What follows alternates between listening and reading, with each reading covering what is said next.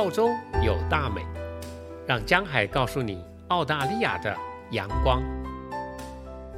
在上集我介绍新南威尔斯州立图书馆的时候，曾经告诉过你，他们的古典馆叫做 Mitchell Library。这主要是为了纪念当年把一生无价的收藏品全部捐给图书馆的 David Scott Mitchell 而命名的。所以这集呢，我想告诉你这位 David 大卫的故事。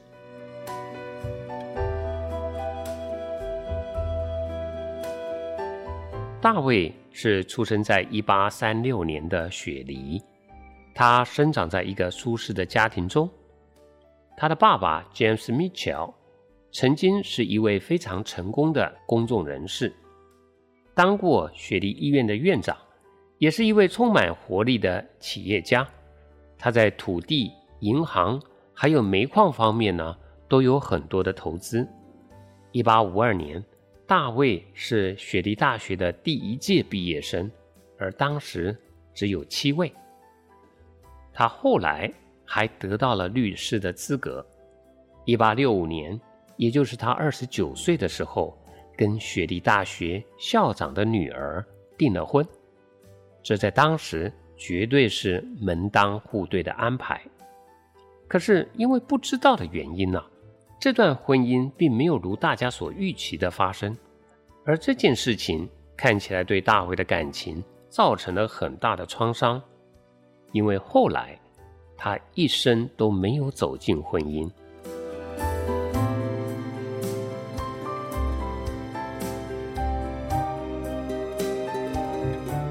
除了这个之外，他爸爸的事业后来也遭遇了很大的问题，结果就是被解除了雪梨医院院长的职务，最后全部的财产也差一点都被骗光，所以他爸爸可以说是一个在名声上大起大落的典型。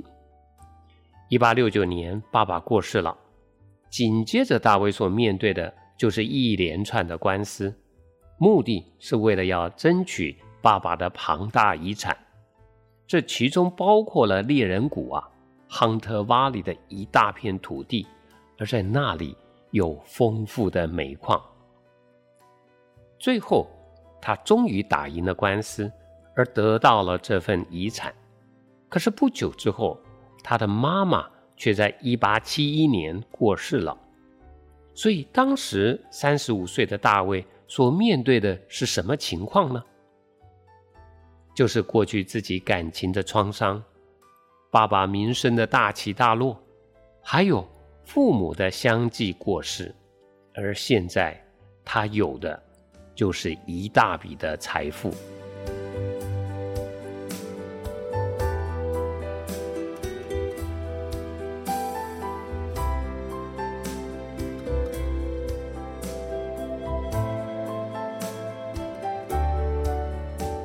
这时的大卫非常认真的体验到，民生、财富、感情和生命都是不稳定的，而现在他有的是钱，那什么才是真正稳定而值得他追求的东西呢？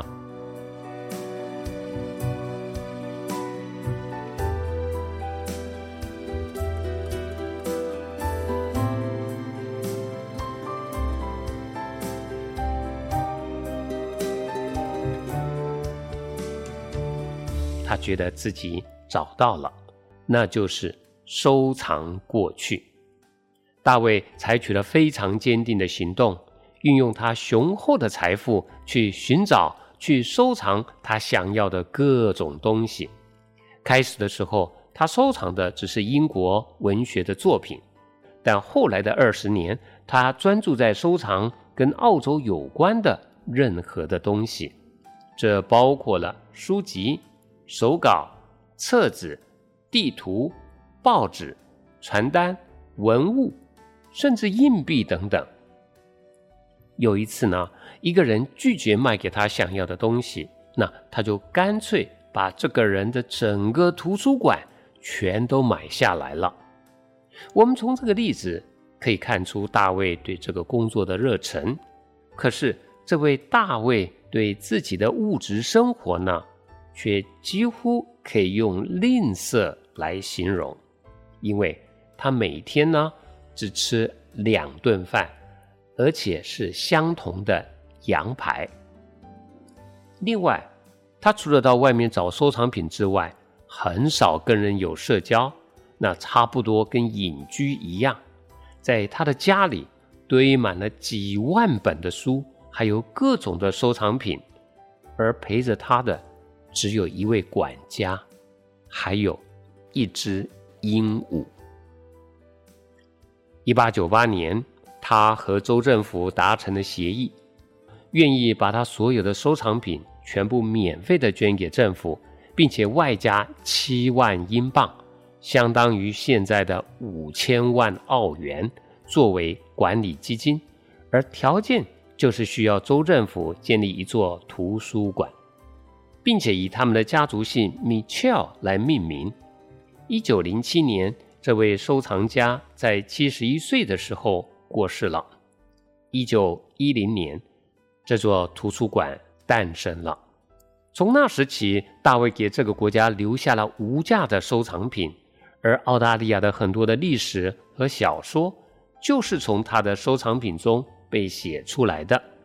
而他所捐赠的图书馆基金，到今天也都在照应着我们所有的人，可以来到这里看到高水准的免费展览。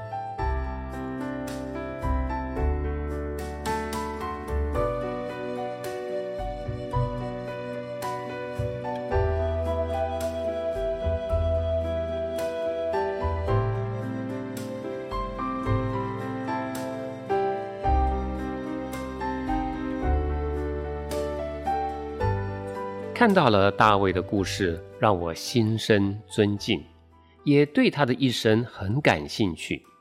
现在的网络资讯真的非常的方便，我甚至能够找到埋葬他的正确位置。几天前，我来到了他的墓园，也就是 Rockwood Cemetery。澳洲的墓园都管理得非常的好，其实我觉得这里更像是一座花园。来到这里，有一种平静，还有庄重的感觉。大卫的墓地大概是一个双人床大小的草地，没有任何特别的装饰，只有一块墓碑，上面写着他爸爸妈妈，还有他自己的名字，所以他是和爸妈一起葬在这里的。我相信，这就是他想要让后人。记得他的全部了。我眼前的这一幕让我想起了一部电影《拯救雷恩大兵》。其实我并没有看过这部电影，因为他所拍摄的战争场面太过于真实，是限制级的，所以我就没有看了。但我知道电影的剧情呢是根据真实的故事所改编的，描述了二战期间。有八位的军人为了救一位士兵雷恩的故事，而这八位军人全部为他牺牲了。影片的最后，当雷恩白发苍苍的时候，他带着全家来到为他牺牲生命的这八个人的墓地面前，说了这么一段话：“I hope that I have earned what all of you have done for me。”我希望，我过去运用生命的方式，对你们为我的牺牲是值得的。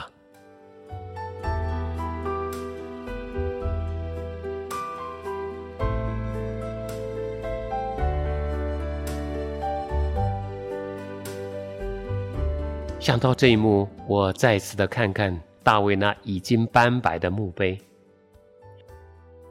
我想以后一定会常常来到这里，来提醒自己，现在运用生命的方式是不是也是值得的？我们一生中最值得的买卖应该是什么呢？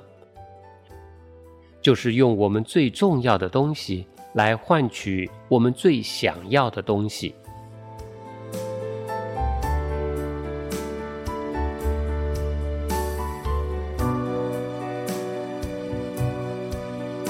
我们一生中最重要的东西是什么呢？答案写在墓碑上。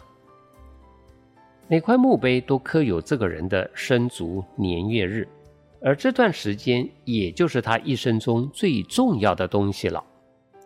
那我们想用一生中最重要的时间来换取什么最想要的东西呢？有人说是快乐和满足。这可以包括自己和别人的。就以我眼前的这个墓地的主人大卫为例，他借着图书馆而遗爱人间，这给了他还有别人带来很大的快乐和满足。这个买卖真的非常的值得，因为体现了爱人如己的原则，而为他赢得了美好的名声，人的美名。但更好的美名应该是写在天上的，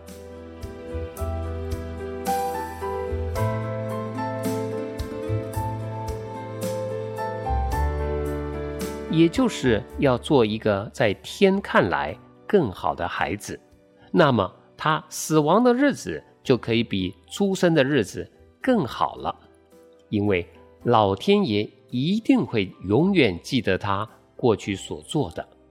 的确，这句话说的真好，美名胜过美好的高邮。